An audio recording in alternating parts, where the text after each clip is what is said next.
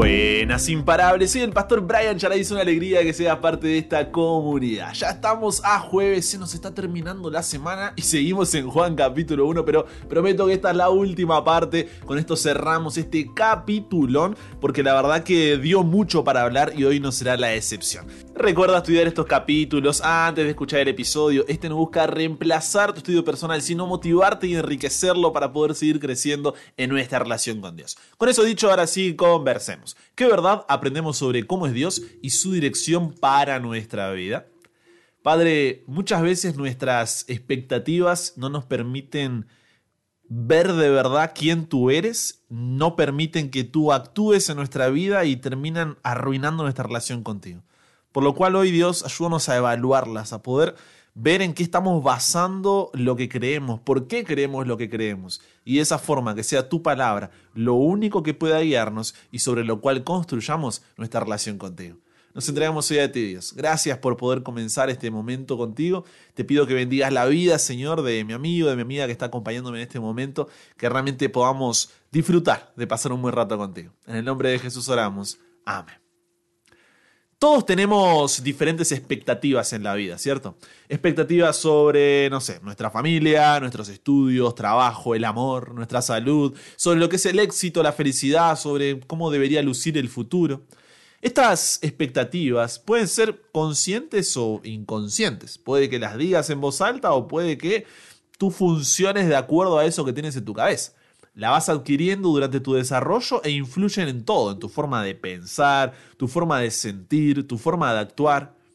Ahora, ¿qué sucede cuando estas expectativas están distorsionadas y nos chocamos con la realidad? Nuestros pensamientos se distorsionan porque todo se vuelve negativo. Nuestros sentimientos se distorsionan, llenándonos de decepción, frustración, enojo, y nuestras acciones se distorsionan, porque actuamos en consecuencia de nuestros pensamientos y sentimientos. Y hablando de nuestra relación con Dios, una expectativa distorsionada de Dios puede llevarnos a una relación distorsionada con Él. Mientras esa expectativa sea alimentada, todo bien, todo perfecto. Pero cuando nos chocamos con la realidad, es fácil intentar negarla porque no concuerda con lo que formamos en nuestra cabeza. ¿Por qué comienzas hablando de esto, Orean, de las expectativas? Porque no podía terminar este capítulo 1 de Juan sin hablar de este tema tan importante, porque en Juan capítulo 1 versículo 5 se identifica a Jesús como la luz que en las tinieblas resplandece y las tinieblas no prevalecieron contra ella.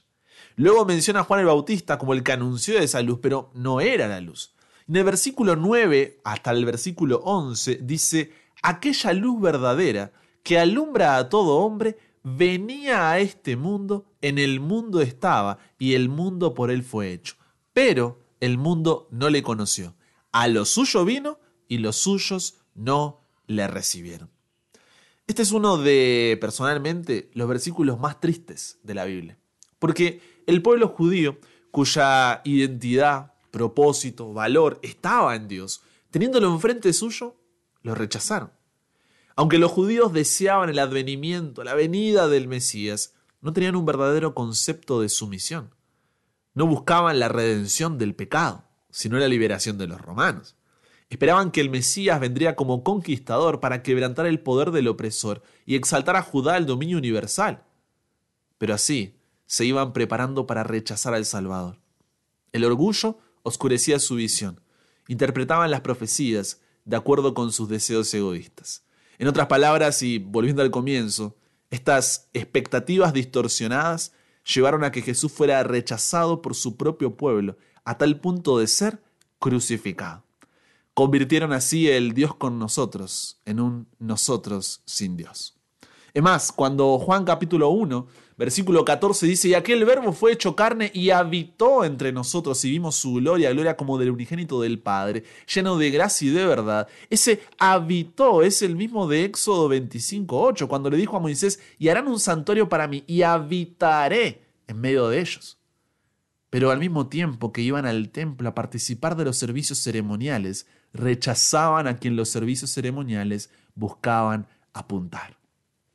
Juan capítulo 1 Versículo 17 agrega, pues la ley por medio de Moisés fue dada, pero la gracia y la verdad vinieron por medio de Jesucristo. En otras palabras, Dios ya se había revelado por medio de la ley, sí, que aquí no hace referencia solo a los diez mandamientos, sino a todo lo que Moisés y los profetas habían escrito. Pero ahora esta revelación es mayor, dice Juan. No es contraria a la anterior, sino el cumplimiento de la misma. Era Jesús quien había hablado por medio de Moisés y de los profetas, pero ahora se aparecía en persona para confirmar las grandes verdades eternas. A Dios nadie le vio jamás. El unigénito Hijo que está en el seno del Padre, Él le ha dado a conocer. Termina diciendo el versículo 18. Pero lo rechazaron. ¿Todo por qué? Expectativas. Para confirmar esto que viene diciendo, a continuación, Juan relata el testimonio de Juan el Bautista, el bautismo de Jesús donde el Espíritu Santo descendió sobre él y cómo se fueron sumando los primeros discípulos, terminando el capítulo con un Jesús que dice, de cierto, de cierto os digo, de aquí en adelante veréis el cielo abierto y a los ángeles de Dios que suben y bajan sobre el Hijo del Hombre.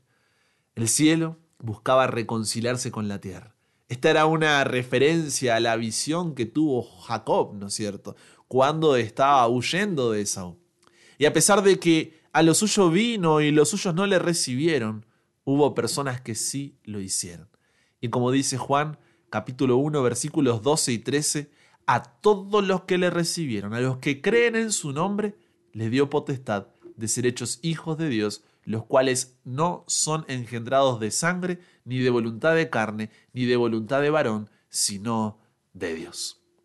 Aquí Juan aclara algunos puntos sobre la salvación que Jesús ofrece.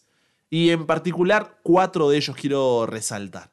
Primero, no todos son hijos de Dios, sino quienes, aquellos que creen en su nombre. No siendo esto de creer solo una creencia en una información, sino una creencia que lleva a la transformación. Una cosa es creer que Dios existe, hasta los demonios lo hacen, y otra es creer en el Dios que existe y actuar de acuerdo a esa creencia. Muchas veces hoy en día decimos, no, no, porque todos son hijos de Dios, entonces hay que ir a buscarlos, porque son hijos de Dios que están perdidos. No, no todos son hijos de Dios, sino aquellos que creen en su nombre. Quienes no creen en Jesús son creación de Dios pero hijos del diablo, a quienes Dios busca para adoptarlos a la familia y llamarlos hijos.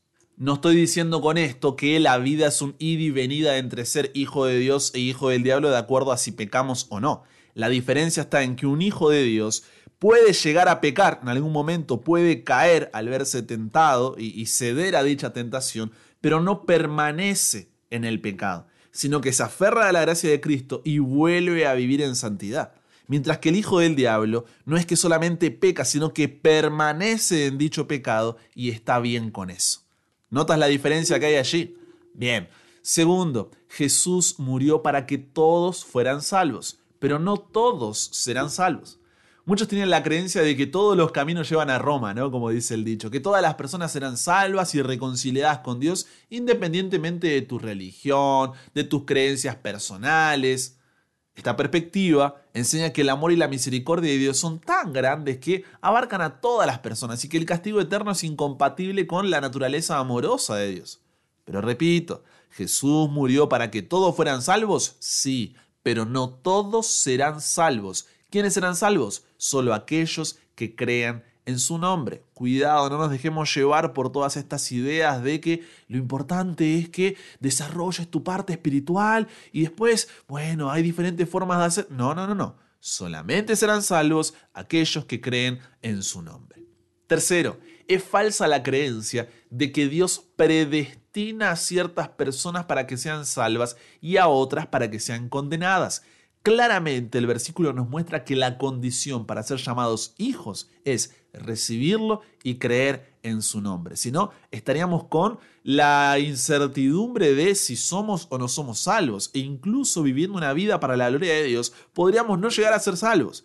Lo importante es entender entonces que no es que Dios predestina a ciertas personas para que sean salvas y a otras para que sean condenadas. Esto no es una creencia bíblica. Nosotros debemos siempre buscar a Dios, recibirlo a Él y creer en su nombre.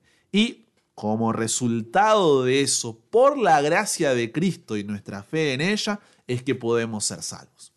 Cuarto, este título de hijos de Dios no hace referencia a ser parte del linaje judío, como muchos creían en la época de que solo por el hecho de ser judíos, ah, listo, ya soy salvo. Tampoco significa que debemos volver a nacer físicamente, sino que es un nuevo nacimiento espiritual. ¿Cómo desarrollaremos ahí con más profundidad cuando estudiemos Juan 3, cuando Jesús se encuentra con Nicodemo y demás? Así que este nacimiento solo es posible por la voluntad y acción de Dios, no por nosotros mismos. En conclusión, luego de entender todo esto de la salvación, de ser hijos de Dios, de quienes lo recibieron, volvemos a lo del comienzo, ¿no? Todos tenemos diferentes expectativas en la vida. Estas expectativas pueden ser conscientes o inconscientes. Las vas adquiriendo durante tu desarrollo e influyen en tu forma de pensar, sentir, actuar. Qué importante es entonces que no interpretemos la palabra de Dios de acuerdo a nuestros deseos egoístas, sino que cada día podamos abrir la Biblia para que en lugar de dejarnos llevar por la grandeza de esta sociedad, de este mundo, de esta cultura, recordemos que Jesús vino a liberarnos de algo mucho mayor y por toda la eternidad. Piensa en tus expectativas sobre Dios. ¿Dónde encuentran su base? En suposiciones propias y egoístas, en un me dijeron, en un se supone, en un yo creía, en un texto fuera de contexto usado como pretexto. ¿Dónde encuentran su base tus expectativas sobre Dios? La vida, muerte y resurrección de Jesús nos muestran un Dios que es fiel, un Dios que cumple sus promesas. Cuando tu relación con Dios se mueva por expectativas que están fundamentadas en la palabra de Dios, tu vida no será la misma. No se resumirá a un conjunto de solamente rituales externos como medio de alcanzar la grandeza que esta sociedad nos propone, sino que entenderás que Él nos abrió la puerta para poder reconciliarnos con Él cuando éramos indignos, cuando no lo merecíamos. Nos liberó de la esclavitud del pecado para que no estemos bajo condenación de forma que todo este dolor, sufrimiento y muerte llegue a su final y nos llama a ser parte de un reino que no es de este mundo, un reino que dura para siempre. ¿Quieres conocer a ese Jesús? Es la pregunta. Entonces, permite que durante los próximos capítulos del Evangelio según Juan podamos ir conociéndolo más y más. Y el estar cerca de ese Jesús vaya moldeando nuestras expectativas, para que no nos pase lo mismo que a los judíos, sino que el Espíritu Santo pueda habitar en nosotros y podamos ir al Padre en el nombre de Jesús para pasar toda la eternidad a su lado. Al final, hasta el cielo, no paramos. Conversamos con Dios sobre esto. Padre, muchas veces nuestras expectativas infundadas, engañosas, mentirosas, nos llevan a distanciarnos de ti. A veces nuestros pensamientos sobre ti son tan humanos que queremos meterte dentro de una caja y que funciones como nosotros queremos que, que lo hagas, ¿no? Pero te pedimos, Señor, que en lugar de eso podamos conocerte a ti de primera mano, porque queremos ser llamados tus hijos, Señor. Queremos realmente reconciliarnos contigo y te agradecemos porque aunque no lo merecemos, aunque somos indignos, tú tomaste la iniciativa. Tú nos das la oportunidad de reconciliarnos contigo. Y en lugar de permanecer indiferente, en lugar de abandonarnos a nuestra propia suerte, por así decir, tuviste dispuesto a entregarlo todo para habitar entre nosotros, Señor. Y jamás podremos agradecerte lo suficiente por eso. Pero lo que sí podemos hacer es vivir una vida en respuesta a tal amor. Señor, que nuestras expectativas no estén en esta tierra, en el ahora, en el presente y, y quiten nuestra vista de ti. Es muy fácil dejarnos llevar por el día a día y olvidar que estamos de paso en esta tierra. Ayúdanos a poner siempre nuestras expectativas en el cielo, caminando con los pies en la tierra, pero con los ojos puestos en ti. Nos entregamos hoy a ti, Dios. Cámbianos, renuévanos, transfórmanos, somos tuyos. En el nombre de Jesús oramos. Amén. Con eso llegamos al final. Comparte con otros lo que aprendiste hoy. Súmate a la comunidad en WhatsApp totalmente gratis si todavía no lo has hecho para recibir una notificación de tu celular cada mañana, escuchar los episodios sin conexión, tener material extra, acceder a contenido exclusivo, hacer tus preguntas. Recuerda que este fin de estoy respondiendo las preguntas como cada semana. Tienes el link ahí en el grupo de WhatsApp. Comparte también el link de invitación para que otros se vayan sumando y podamos de esa forma seguir conociendo más y más a Dios para que nunca pares de aprender y nunca pares de crecer. ¿Por qué? Porque hasta el cielo no paramos.